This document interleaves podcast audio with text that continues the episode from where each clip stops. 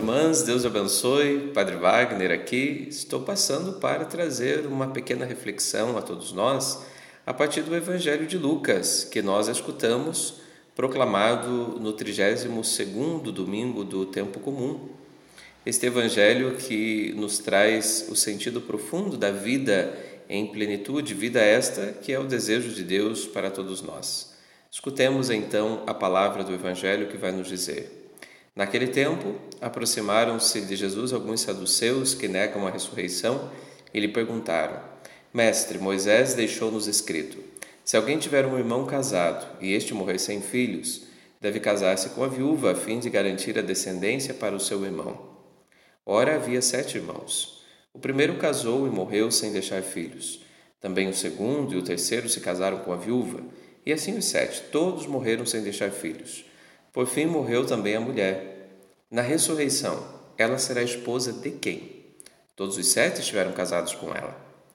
Jesus respondeu aos saduceus: Nesta vida os homens e as mulheres casam-se, mas os que forem julgados dignos da ressurreição dos mortos e de participar da vida futura, nem eles se casam, nem elas se dão em casamento. E já não poderão morrer, pois serão iguais aos anjos, serão filhos de Deus porque ressuscitaram. Que os mortos ressuscitam, Moisés também o indicou na passagem da sarça, quando chama ao Senhor de o Deus de Abraão, o Deus de Isaac o Deus de Jacó. Deus não é Deus dos mortos, mas dos vivos, pois todos vivem para Ele. Com estas palavras, que se referem à única palavra de Deus, o Cristo Jesus, nós encontramos o caminho que nos conduzirá à vida em plenitude. A partir daqui, irmãos e irmãs, eu faço uma ponte entre a vida dos nossos santos e também a nossa vida. Estamos no mês de novembro e neste mês somos convidados a olhar, tendo como modelos os santos e santas de Deus.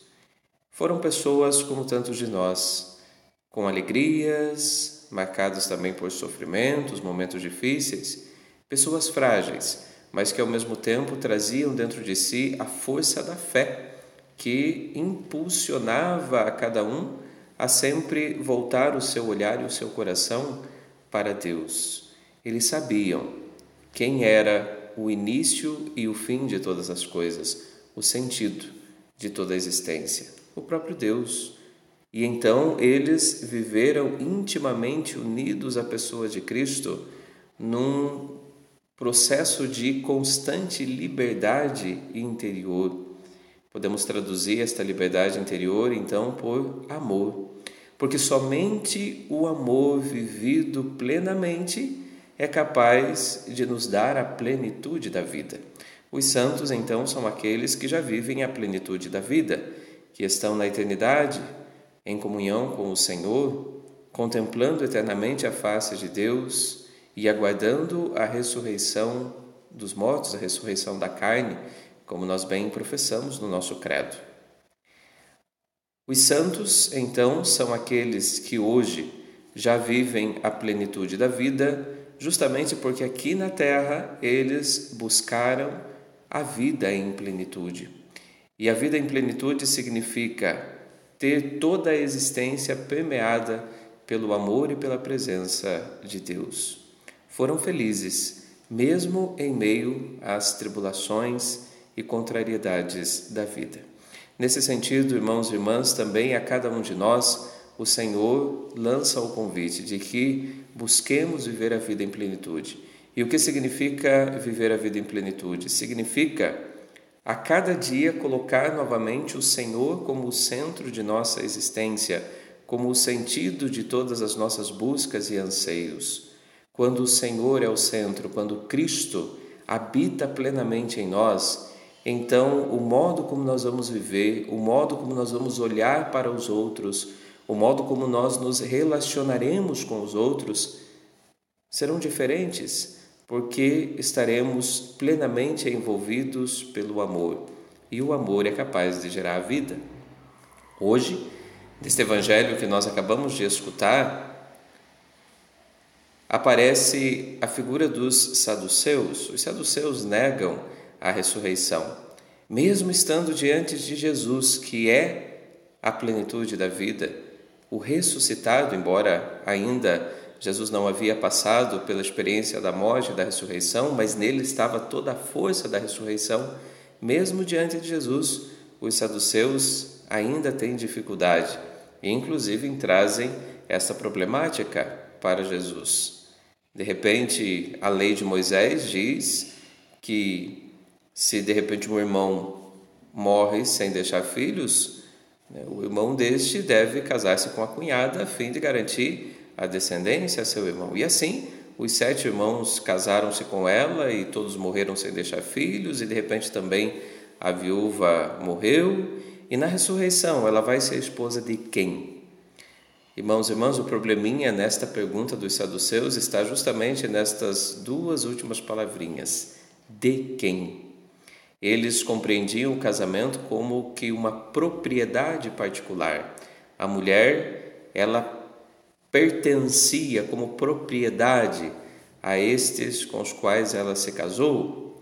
E no entanto, Jesus então vai provocar, olha, na ressurreição, na vida eterna será diferente. Nesta vida, os homens e as mulheres casam-se, mas os que forem dignos da ressurreição, eles não se casarão, não se darão em casamento, porque o nível do amor na eternidade é diferente. E de fato, o nível do amor que nós viveremos na vida eterna já começa aqui na terra, deve começar aqui na terra, porque a palavra fala: Deus é o Deus dos vivos, é o Deus de Abraão, de Isaac e de Jacó, não é o Deus dos mortos, e todos vivem para Ele. De modo, meus irmãos, que ninguém é propriedade de ninguém, todos nós pertencemos sim ao Senhor. E esta pertença é a pertença do amor, e o amor nos torna plenamente livres. Então, se os saduceus compreendessem que o amor deveria tornar esta viúva plenamente livre, não sendo uma propriedade, um objeto deste ou daquele, mas verdadeiramente alguém repleta de dignidade, então eles compreenderiam o que significa amar e o que significa a ressurreição. A partir disso, examinemos também nós a nossa consciência. E eu quero te convidar, meu irmão, minha irmã, para que você olhe a tua realidade familiar. Primeiramente, me dirijo a você que é casado, você é homem, você é mulher. Como você tem vivido o teu relacionamento? O teu esposo, a tua esposa, pertence ao teu coração no amor que o torna livre? Ou ele como que é a tua propriedade particular? Será que você não tem exigido demais do teu esposo, exigido demais da tua esposa, quase que o obrigando a estar o tempo todo né, fazendo as tuas vontades e não podendo ser plenamente livre. Cito um pequeno exemplo: de repente, um homem que não deixa a sua esposa nem sair de casa, não pode ter amigas, precisa vigiar todos os passos dela, até mesmo pegar o celular ali para ver com quem ela está conversando, o que está fazendo um ciúme exagerado. No fundo, no fundo, este homem não a ama. Ele se ama nela, mas ele não ama esta mulher, porque ela não pode ser livre. Ela acaba tendo que se sujeitar à vontade do seu marido. Isso não é amor. Isso é ver o outro como propriedade particular e não conduz a vida. Uma mulher que vive assim será uma mulher triste, uma mulher angustiada, que se sentirá presa em tantos momentos. O amor torna livre. O contrário também pode acontecer, de repente a mulher que pressiona o esposo o tempo todo, não o deixa ter amizades, não o deixa ser livre, o esposo vem, quer falar alguma coisa, a mulher se fecha e não o escuta. Né? Vê o esposo, você é meu, você é meu esposo, você é meu marido, você é minha propriedade. Isso fere a dignidade da liberdade. O amor nos torna plenamente livres. E é esta liberdade do amor que nos garantirá a vida em plenitude. Pais e mães que no amor acolhem os seus filhos. E o sentido, meus irmãos, para que redescobramos então a centralidade da nossa vida familiar é olharmos todos para Cristo. Em Cristo está a vida em plenitude. Então que o teu coração, que todo o teu ser volte-se para o Senhor. Nunca se esqueça, Deus te ama profundamente, Deus ama a tua vida, o teu ser, e Deus quer que você esteja eternamente ao lado dele. O céu começa já aqui. Aqui na terra nós temos um pedacinho já da eternidade. Já estamos vivendo a dimensão da eternidade, embora ainda não plenamente, mas podemos trazer o céu já aqui na terra a partir do modo como nós vivemos o amor. Que na tua vivência matrimonial o centro não seja o esposo ou a esposa, mas o centro seja Cristo. Esposo e esposa que juntos rezam, pedem a Deus a força diante das dificuldades, agradecem a Deus por tudo aquilo que o Senhor realiza em seu favor, estes viverão a fidelidade até o fim, porque se encontram a cada dia no único e verdadeiro amor. E então o seu amar encontra um novo sabor a cada instante, um novo sentido.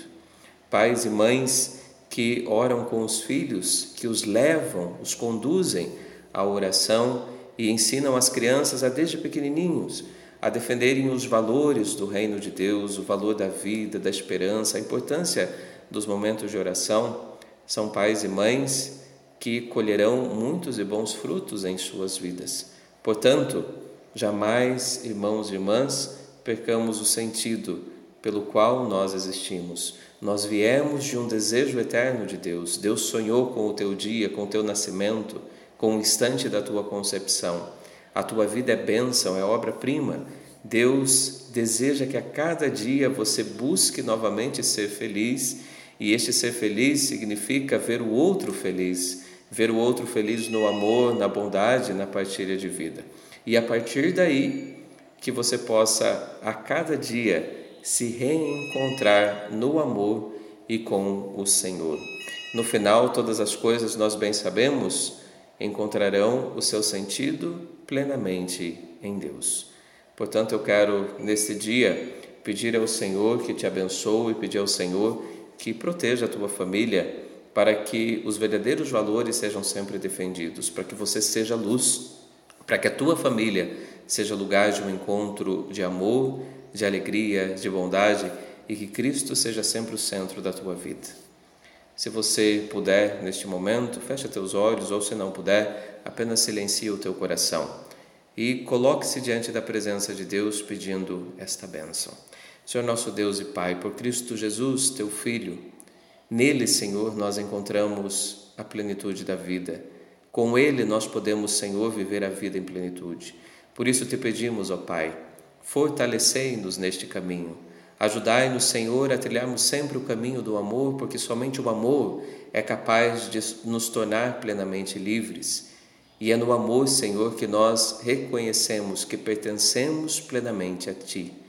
Alcança-nos, Senhor, com a Tua graça, com a Tua bondade, com a Tua unção. Fortalece-nos, Senhor, a cada dia e faz de nós filhos e filhas no Teu Filho Jesus. Envia sobre nós, Senhor, a força do Espírito Santo para que possamos viver os valores do reino já aqui na terra e para que saboreemos, Senhor, já neste mundo, na nossa vivência familiar, um pouquinho do que experimentaremos plenamente no céu. O Senhor deseja que todos nós sejamos santos, o Senhor nos garante a plenitude da vida. Ajudai-nos, ó Deus, a viver então, já aqui na terra, a vida em plenitude. E esta plenitude é o amor vivido, reencontrado a cada dia em nossa vida. Irmãos e irmãs, que pela intercessão da Santíssima Mãe de Deus, Nossa Senhora da Alegria, o menino Jesus esteja em teu coração e em tua vida, e sobre toda a tua família desse permaneça a bênção do Deus Todo-Poderoso, Pai, Filho e Espírito Santo. Amém. E Deus abençoe, forte abraço a cada um.